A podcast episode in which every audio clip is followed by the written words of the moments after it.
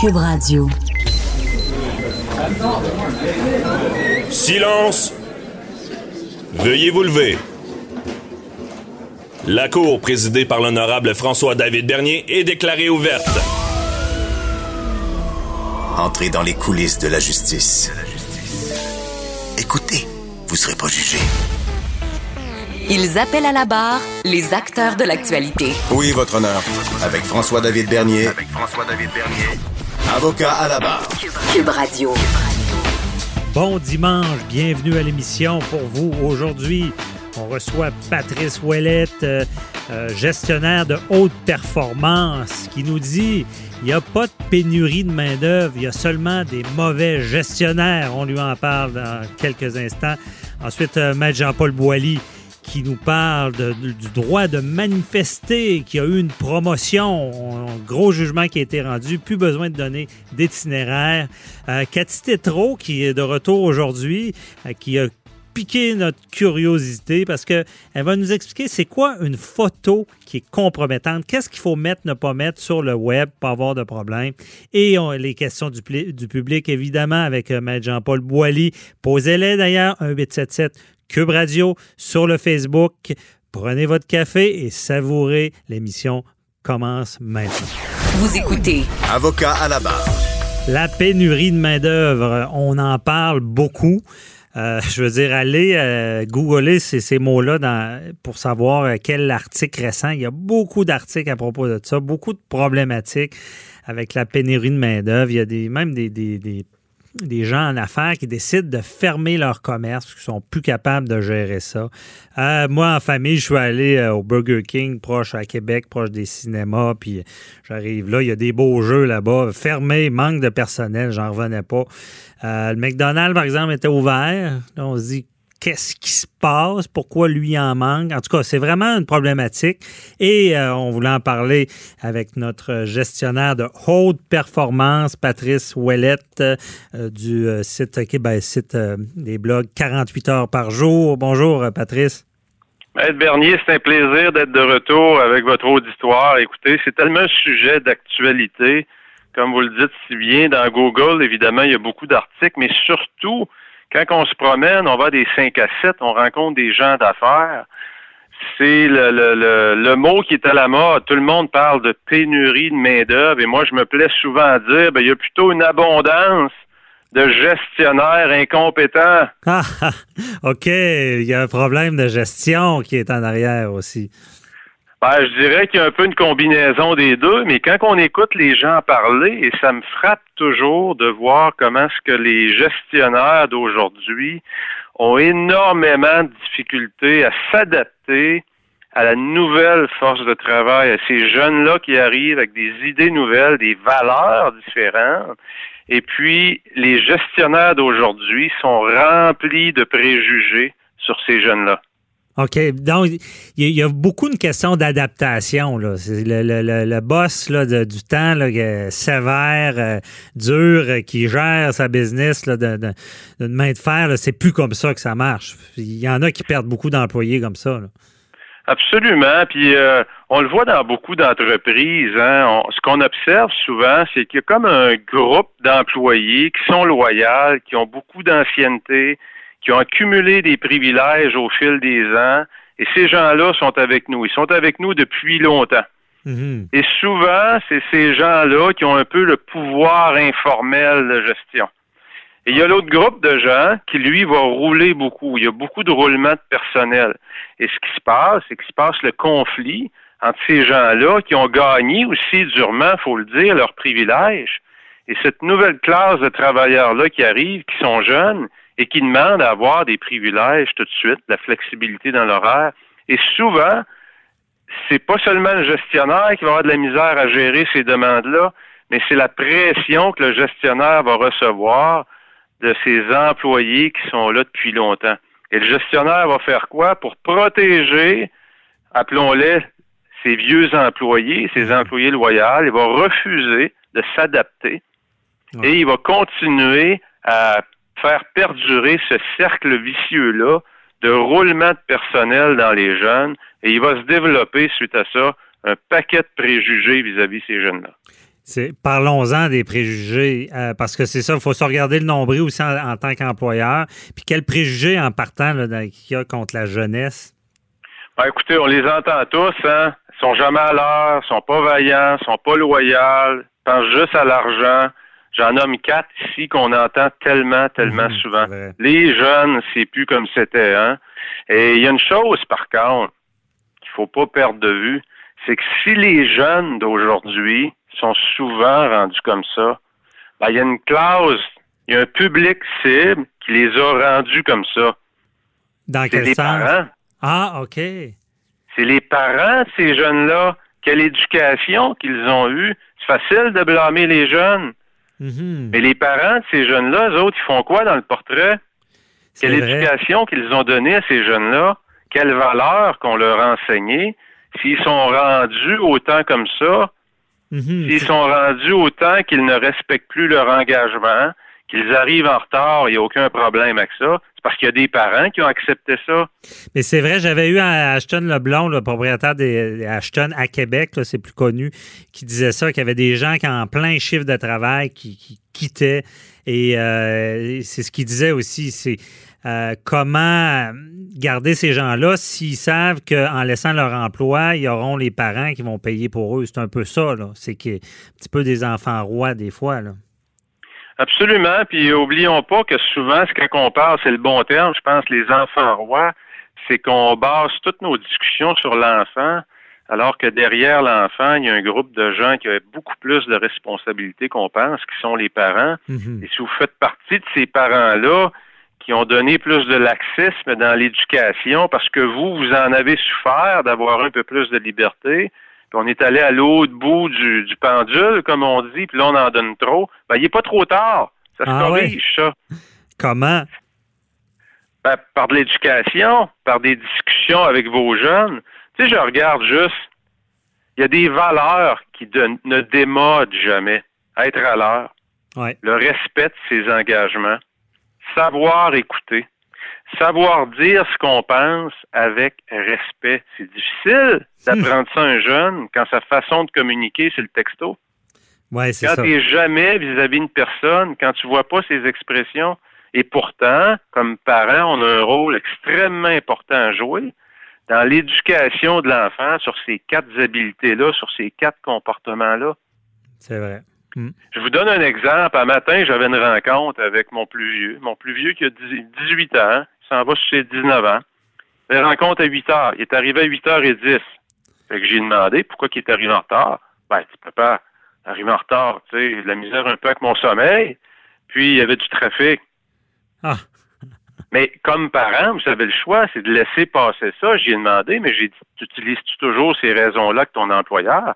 Parce qu'il travaille dans la restauration, qui est un milieu en passant, il y a une pénurie incroyable de main-d'œuvre aussi. Puis on, on va peut-être y revenir si on a le temps. Mhm. Mais j'ai eu une discussion avec lui et je lui, je lui ai parlé justement d'être à l'heure le respect de ses engagements. C'était important.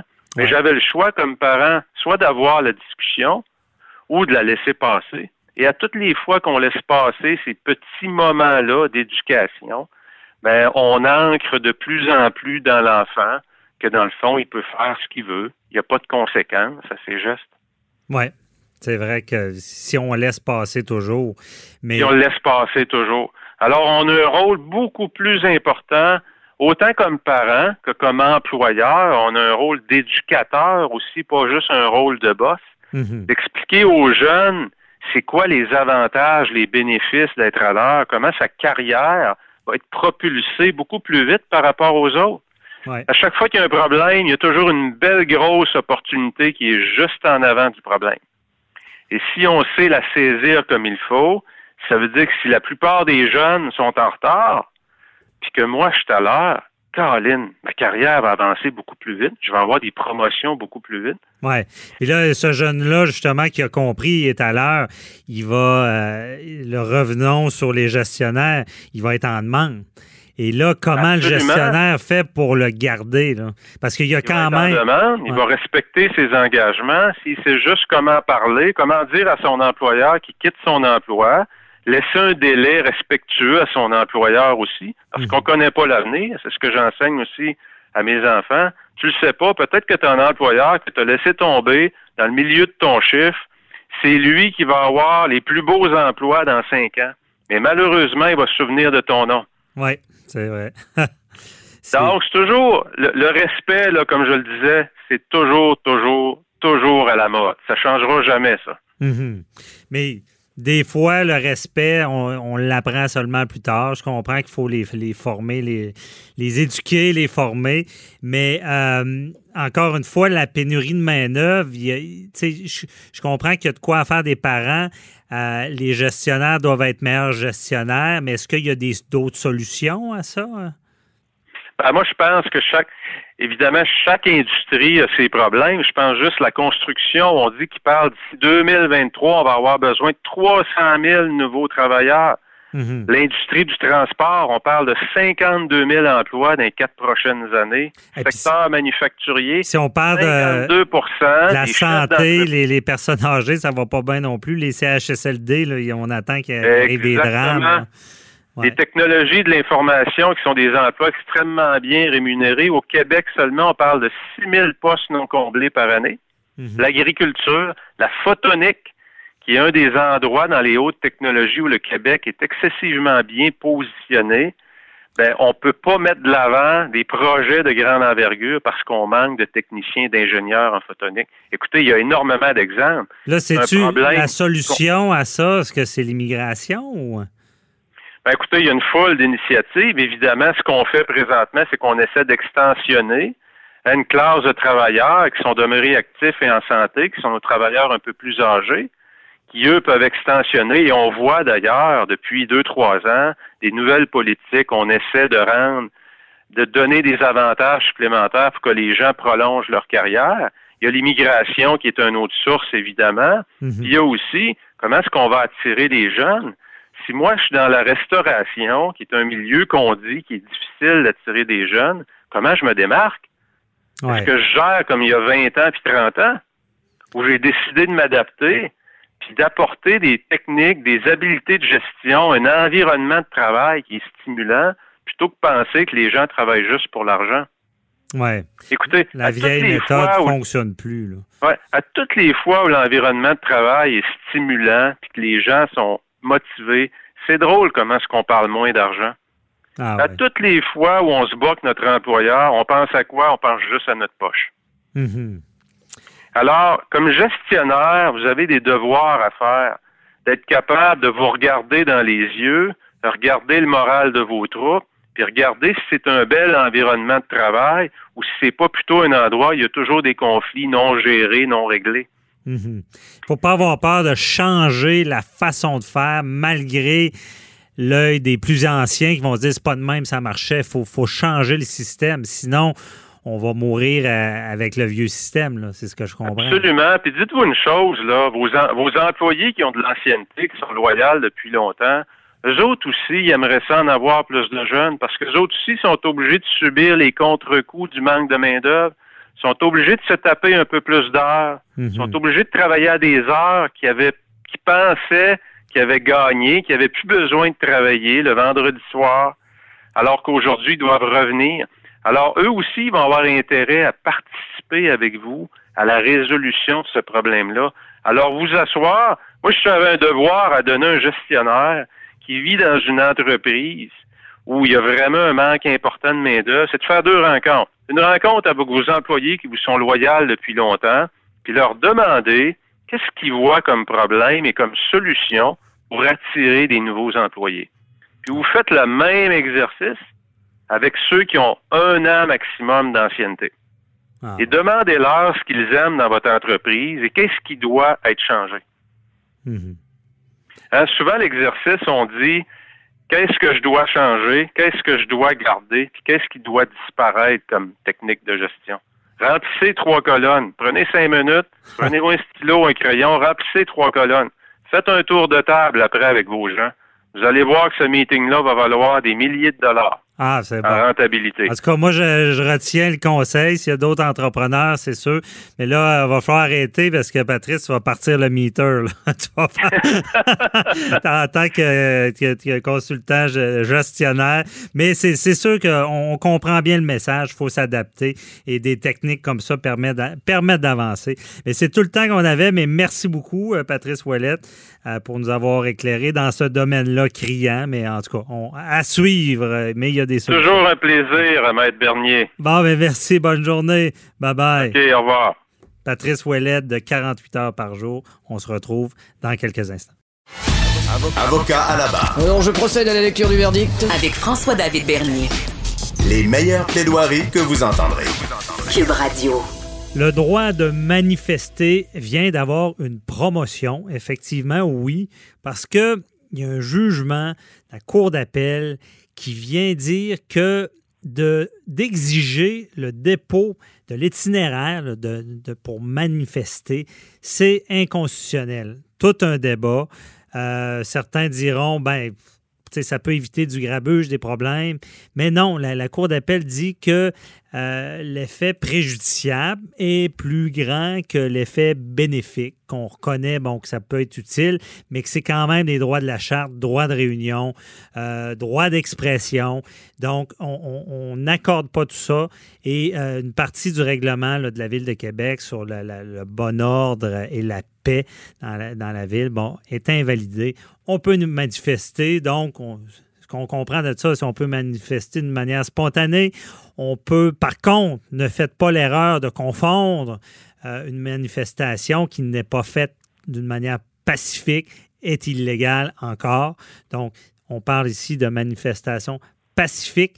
Et je suis avec euh, Maître Jean-Paul Boilly pour nous expliquer tout ça, ce jugement-là d'à peu près 80 pages que Maître Boilly euh, lit euh, en vacances au soleil à Miami. Bonjour, Maître Boilly. Ouais, bon, vous ouais. avez de la bonne lecture de chevet. là. Vous devez bien dormir le soir. là. Ah, tout à fait. Écoutez, lorsqu'on lit ce jugement-là, euh, c'est quand même un peu surprenant ce que la Cour d'appel euh, dit, mais sous la plume de la juge euh, Biche, il faut bien prononcer son nom, Mhm. euh, c'est- c'est c'est tellement... euh, vous savez, la Constitution canadienne et la Charte des droits et libertés, on vit dans un- une grande démocratie au Canada. Il faut se rendre compte de ça. Et bon, il y a bien des gens qui ont, qui ont, qui ont parlé, qui ont, qui ont contre la Charte à Trudeau, etc., etc. Mais cette charte-là, euh, elle, a, elle a des valeurs fondamentales. On voit ce qui se passe là présentement en Chine, à Hong Kong. Euh, Vous allez manifester à Hong Kong, là, euh, équipez-vous des masques à gaz, équipez-vous de, de, de, de- des mêmes de, de, de, de choses anti-balles parce que Mhm. vous allez vous allez- vous avez des chances de vous faire matraquer. Euh, au Canada, c'est pas comme ça. Alors, ce que la Cour dit finalement, parce qu'il faut pas oublier que la Cour d'appel a renversé deux décisions. C'est la décision d'abord, ben trois en fait, parce que il y en a une qui avait été rendue euh, dans un dossier de M. Villeneuve à Montréal pour le même genre. Évidemment, il y a des technicalités qui sont pas les mêmes au niveau de la rédaction, mais le règlement municipal à Montréal demandait également à ce que toute manifestation, euh, euh, les gens donnent l'itinéraire. Sauf que le règlement de Montréal n'a pas écrit pareil comme le règlement de Québec. Alors, il y a une distinction que la Cour d'appel, elle a fait, mais là où il y a, une, puis il y a quelque chose d'intéressant là-dessus, parce que la juge de la Cour supérieure qui a rendu la décision qui a été renversée de- cette semaine par la Cour d'appel, c'est la juge Gagné qui est rendue maintenant à la Cour d'appel. Et, et- et lorsqu'elle a rendu cette décision-là, elle, elle a dit, écoutez, il y a des droits qui sont manifestes, les droits d'expression sont là, mais on n'a pas insisté sur nécessairement, on en a parlé, mais sur le droit de réunion. Et c'est ce que la Cour d'appel est venue corriger là, par le jugement cette semaine. Alors, la, la juge a dit, et, et je la cite, elle a dit, il est vrai que la manifestation, même pacifique, est une activité expressive intrinsèquement perturbatrice. Alors, ça veut dire ça que même si c'est dérange. pacifique, ça, ça, dérange. tu sais. Je veux dire, si vous faites bloquer, hey, on a vu au pont Jean-Cartier l'autre fois, là, les, les gens de, de, de, de, de, de- bon, de Action pour euh, euh, Révolution Action, là, c'est pas trop pas, enfin, le, le groupe qui est parti en Angleterre, on va bloquer le pont Jean-Cartier. Quoi, hey, ça dérange pas. Après, là, tu bloques le centre-ville tout un avant-midi, il y a des gens qui vont travailler, Mhm. des gens qui ont des rendez-vous médicaux, etc. Alors, c'est vrai que ça dérange. Mais, elle dit, elle rajoute, elle dit, c'est toutefois là sa nature et sa raison d'être. Elle attire l'attention parce qu'elle dérange, elle se fait voir et entendre parce qu'elle interrompt le quotidien. Elle communique son message parce qu'elle suscite un débat en investissant un lieu public. Alors, c'est ce qu'elle dit. Elle dit, oui, ça dérange, mais c'est ça le but. si tu n'as plus le droit de réunion, tu n'as plus le droit de manifester dans une société démocratique, ben, c'est vrai que c'est peut-être charrier un petit peu entre vous et moi. Là. on se parle entre deux mètres derniers, on est deux avocats, puis on veut surtout pas commenter la Cour d'appel. Mais on va le faire pareil. Parce que, effectivement, la Cour d'appel va loin. Mais la Cour dit, écoutez, on vit, on veut-tu une société démocratique? On veut-tu vivre comme en Chine? On veut-tu vivre comme dans les républiques de bananes où il n'y a rien qui est permis? Euh, si tu, viens dire quelque chose à l'encontre du gouvernement ou à l'encontre d'une politique sociale ou autre, tu te fais tirer, ou tu te fais mettre en prison, ou tu te fais euh, bafouer, ou tu te fais envoyer du pays. C'est pas ça qu'on veut. On vit dans une société démocratique, donc on veut pas ça. On veut on veut protéger ça. Et ça va loin. Parce que ce qu'elle dit, là, mm-hmm.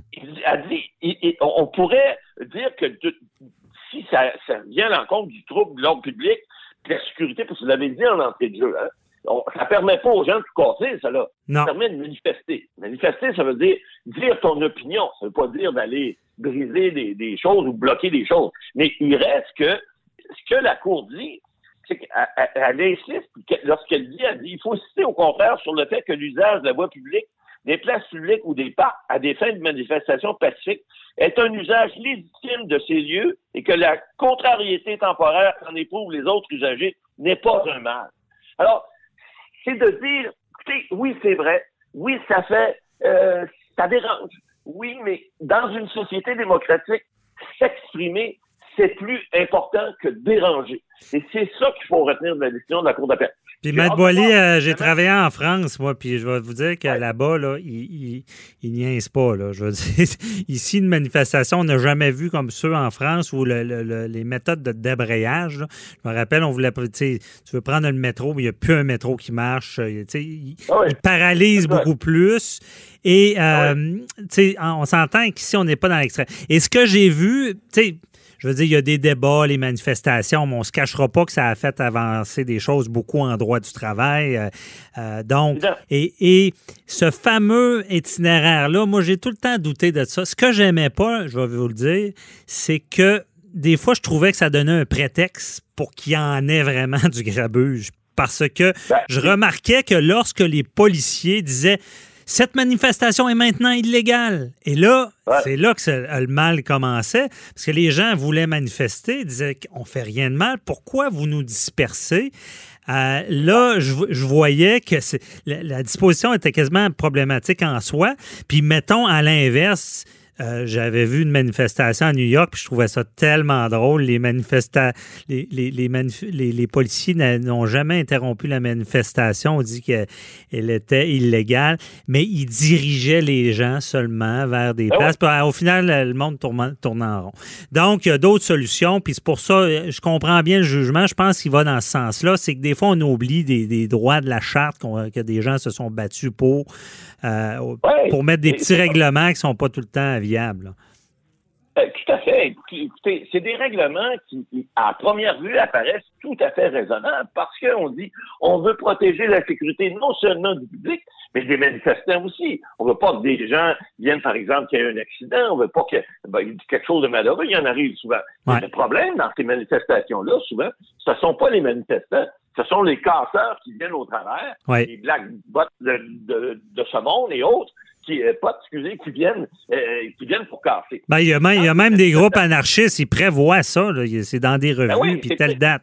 Mais, mais Maître Boily, à tout ça, je, vais aller de l'autre côté de la, médaille, de la médaille. Certains diront aussi, qu'est-ce que ça fait de déposer un plan? Je veux dire, ça peut éviter que la meute qui manifeste euh, se, retrouve contre un autre groupe qui est à l'opposé de ses opinions puis éviter de la casse. Euh, ça, est-ce qu'il en, parlait dans le jugement, le, pourquoi? ce que la juge dit, sur le, parce que c'est elle qui a rendu le jugement, les deux autres juges de Bouchard et Gagnon sont d'accord, mais elle, ce qu'elle explique, c'est qu'elle dit, écoutez, oui, c'est vrai que ça peut mener à du trouble, mais s'il y a un étudiant ou quelqu'un qui décide de se joindre à une manifestation et parce qu'elle passe dans, la rue chez elle ou chez eux, puis qui descend dans la rue, puis dit bon, ben moi c'est l'environnement, ça m'intéresse, je veux, je veux m'impliquer, je veux aller euh, manifester avec eux. et, qu'elle ne sait pas, cette personne-là, que, que l'itinéraire n'a pas été donné, qu'elle se ramasse dans un dans une dans une manifestation qui devient illégale alors qu'elle n'est pas au courant elle peut puis comment on peut savoir? Des fois il y a des manifestations qui sont spontanées. C'est le propre d'une société de dire il y a quelque chose qui fait pas notre affaire on manifeste contre. On dit aux gens qu'on n'est pas pour. On n'est pas toujours proclamé donc ce que le juge dit ben, à ce moment-là ça devient un pouvoir discrétionnaire des policiers les gens sont même pas au courant qu'ils sont dans une ville. C'est quoi une manifestation illégale? Être plus de 10 personnes sur un coin de rue, ça devient illégal. Alors, la juge a dit non. On mhm. vit dans une société, c'est pas ça qu'on veut. On veut permettre la libre expression. On veut permettre le droit de réunion. Et ça, ben, ça a un prix. Ce prix-là, a dit aux, gens de, la réglementation municipale, de leur faire vos devoirs, vous allez leur faire votre règlement, vous allez faire en sorte qu'il ne vienne pas à l'encontre de l'article 2 de la Charte canadienne des droits. Et puis, si euh, ben, ça va peut-être revenir devant le tribunal. Euh, je ne gagerai pas non plus euh, qu'ils n'iront pas en appel jusqu'à la Cour suprême, c'est quand même une question d'intérêt national. On, ben, on verra. Et, et, moi, ça me fait rire ce que vous dites. Ça revient à, la fameuse phrase qui revient toujours. L'effet préjudiciable est plus grand que l'effet bénéfique, ou des fois, on dit l'inverse. L'effet bénéfique est plus, plus grand que l'effet bénéficiaire. Bon, c'est un peu ça, au final. donc, on, on verra si ça revient, mais je pense qu'encore une fois, une logique applicable dans tout ça euh, assez bien. je pense qu'à Montréal, il avait retiré le, règlement avant même que ça allait. Exact. Et puis, euh, mais le règlement de Montréal était, encore beaucoup plus large que celui de Québec. bon, on s'entend, règlement de Québec, Montréal ou de Trois-Rivières, ce, jugement-là donnera la ligne pour euh, toutes sortes de manifestations. Donc, c'est tout le temps qu'on avait, M. Boily. Merci beaucoup. Euh, on, reste avec nous. Oui, on se parle pour les questions tantôt. À tout de suite. Bye bye. Avocat à la barre. Avec François-David Bernier. Des avocats qui jugent l'actualité tous les matins. Le droit à l'image.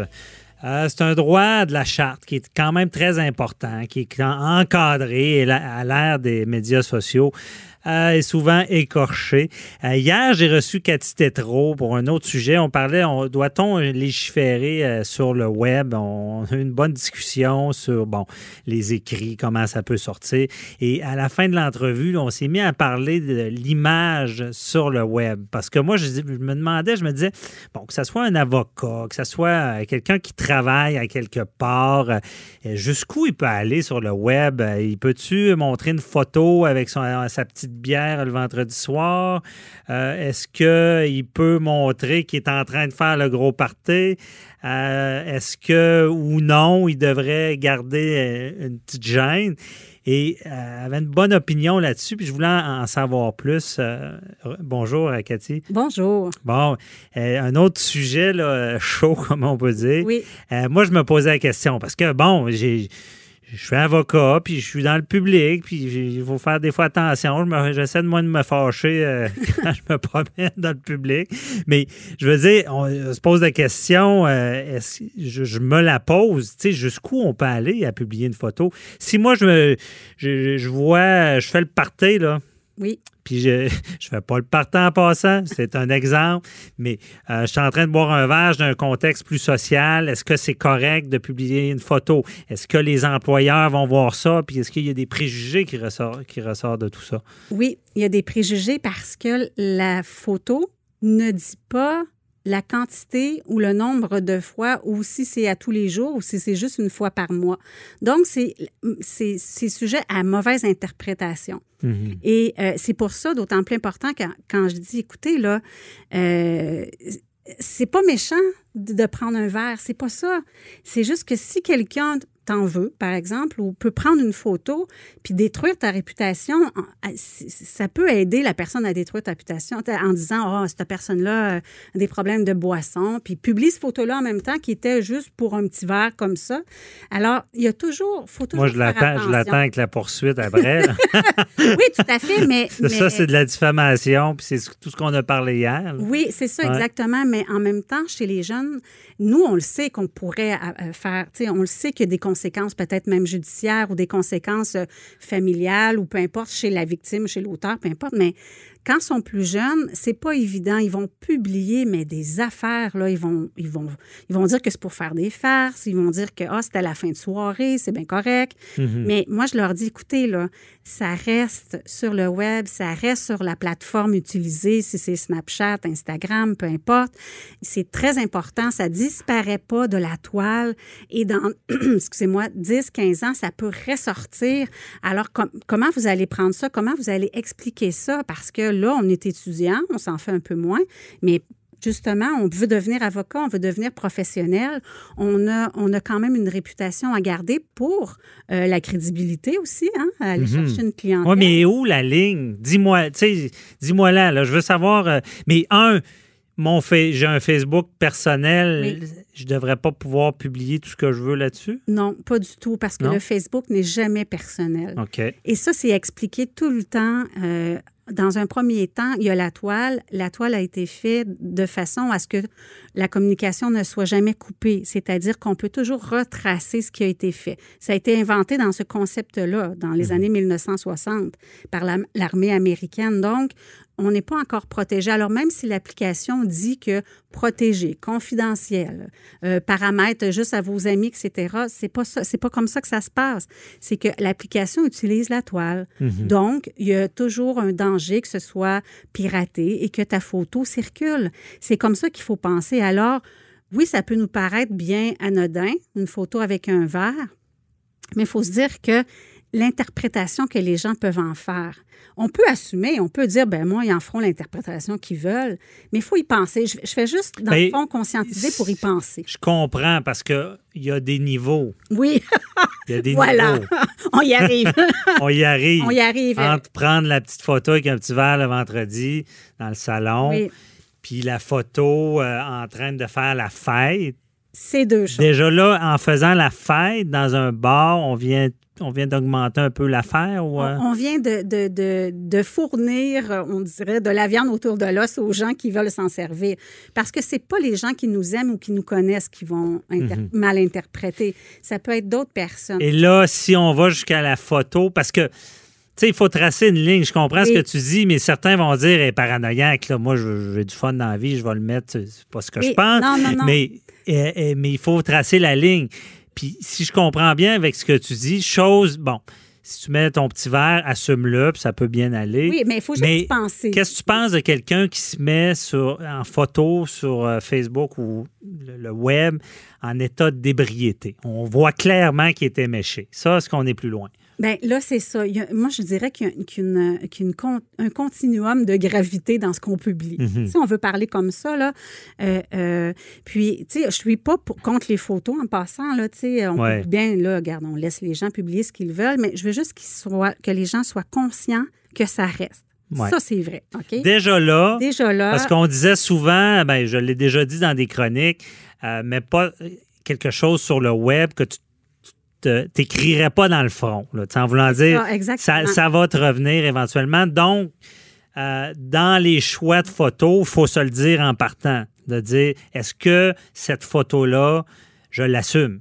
Exactement. Mais il y a, il y a des gens qui ne n'ont pas l'occasion d'assumer. C'est-à-dire que quand c'est un gros, gros party, ben ils peuvent s'endormir ou peu importe. Puis là, on en a vu des, des photos de jeunes passés là, qui se font dessiner toutes sortes d'affaires dans la figure Mhm. à connotation sexuelle. Puis là, ça circule. Ouais. Mais c'est parce que, attends un petit peu, là. Là, ça commence à. Tu prends la photo de quelqu'un qui n'a pas donné son consentement à ce que sa photo soit euh, divulguée et ça peut nuire à sa réputation, sincèrement, là. Même si la percie de celle qui dort, Ben oui, ça mais nuit elle fait seulement dormir, elle fait- c'est pas elle qui fait le party. Ben, vu de cet angle-là, la personne va quand même être coupable d'avoir trop bu, va être coupable de pour les D'avoir perdu le contrôle. d'avoir perdu ça, le ça, contrôle, c'est- c'est l'abus. L'abus. L'abus. Ouais. Mais pourtant, euh, qui n'a pas. euh, ben là, je ne veux pas inclure tout le monde, mais il y a sûrement des gens qui ont fait de l'abus. Comme moi, j'en ai jamais fait. Jamais. Vous ne pourrez jamais savoir euh, que j'ai toujours été sage. Parce qu'il n'y avait pas d'écran, il n'y avait pas de Il n'y a web. pas de preuve, c'est ça. Donc, euh, je m'en fais pas. Bon. Mais quand on- avec les, les médias sociaux et les écrans aujourd'hui, ce que je conseille aux jeunes qui, qui commencent à fêter un peu puis qu'après trois consommations peuvent tomber dans les pommes, des fois parce qu'ils commencent, je dis, c'est-tu possible de tout serrer vos cellulaires? Puis de serrer ça comme il faut sous cadenas, puis de vous amuser, puis de vous promettre que personne va filmer personne. Mhm. C'est très important.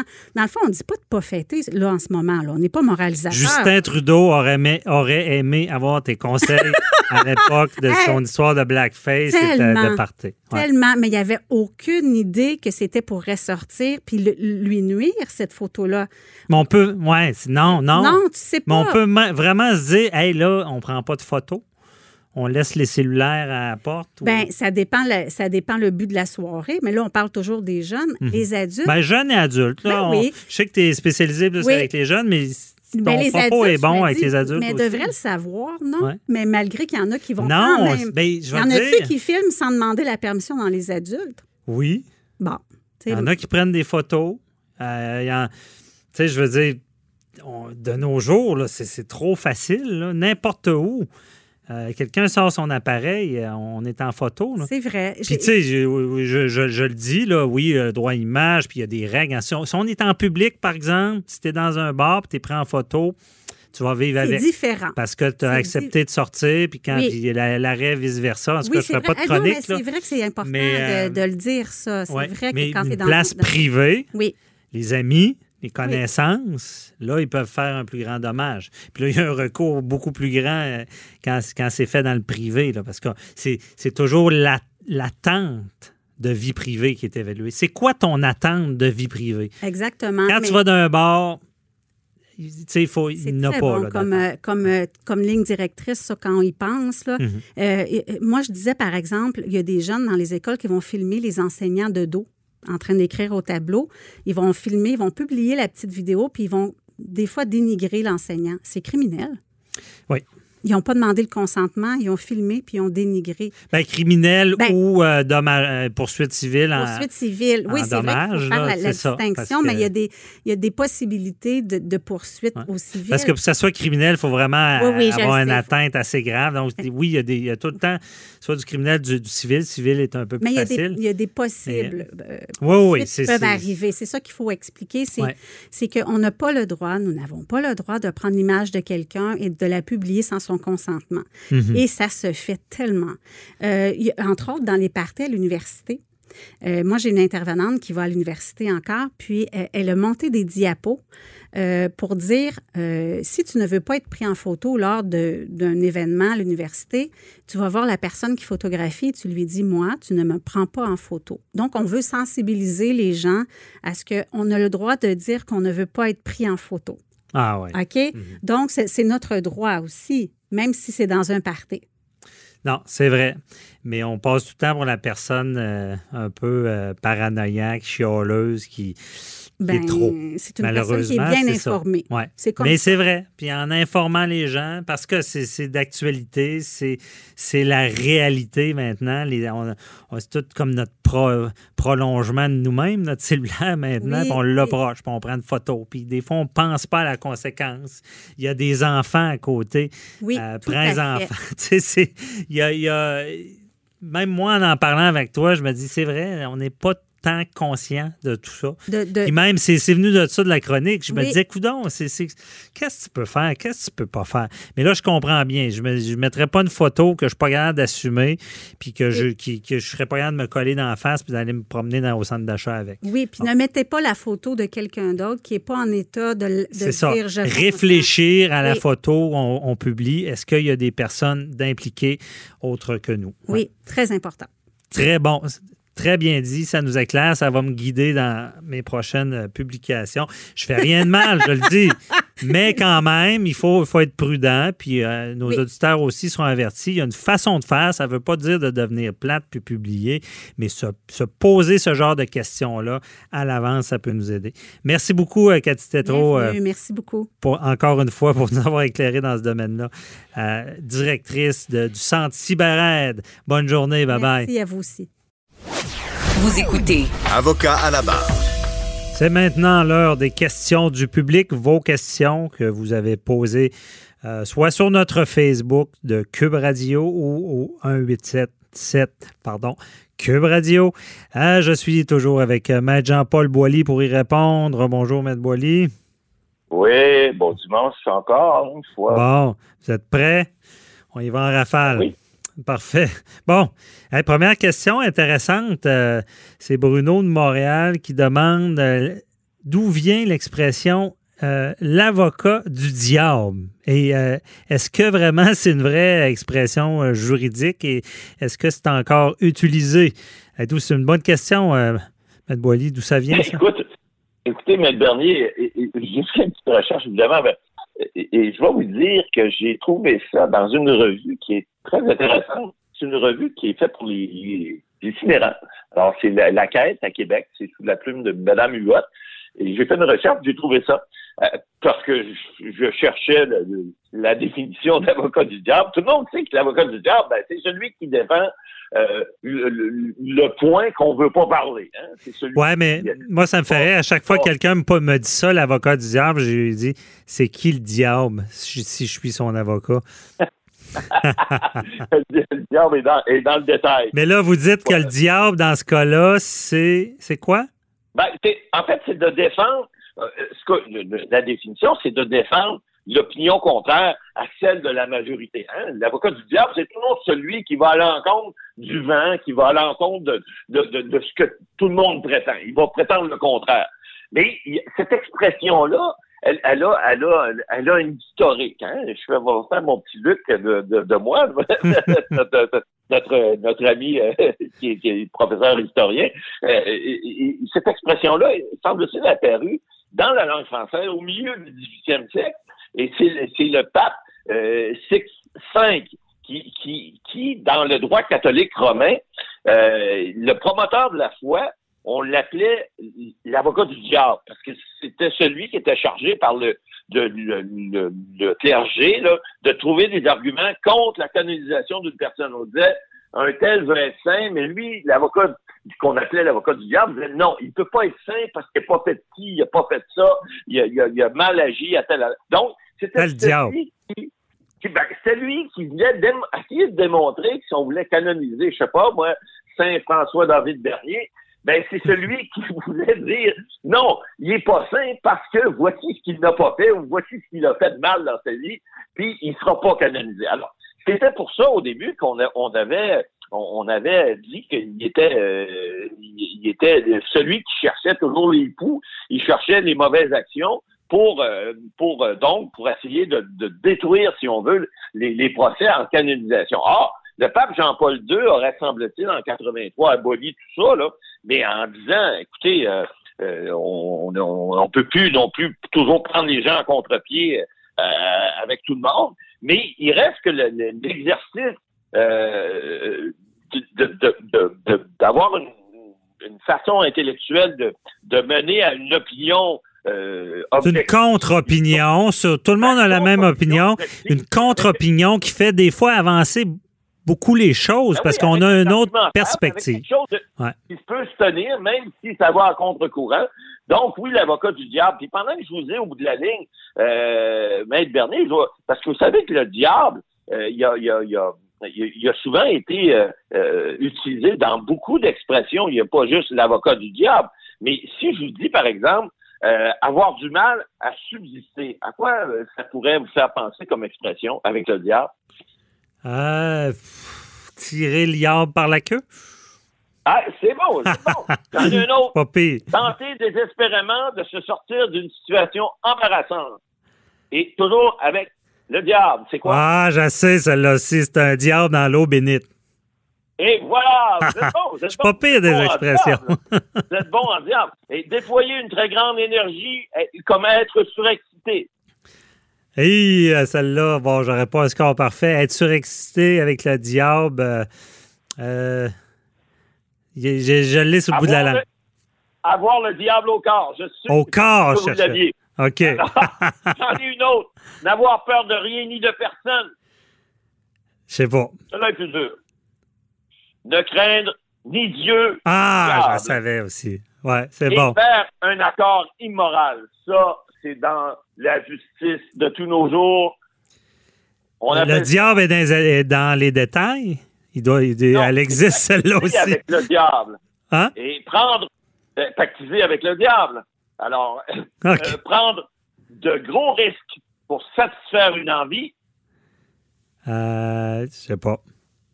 vous le savez, c'est tenter le diable. Ah, tenter et, le diable. dernière, et la dernière, Mhm. de déshonorer. Déshonoré? Je... Allez-y. Ben, c'est vendre son arbre au diable. Ah, OK, ouais.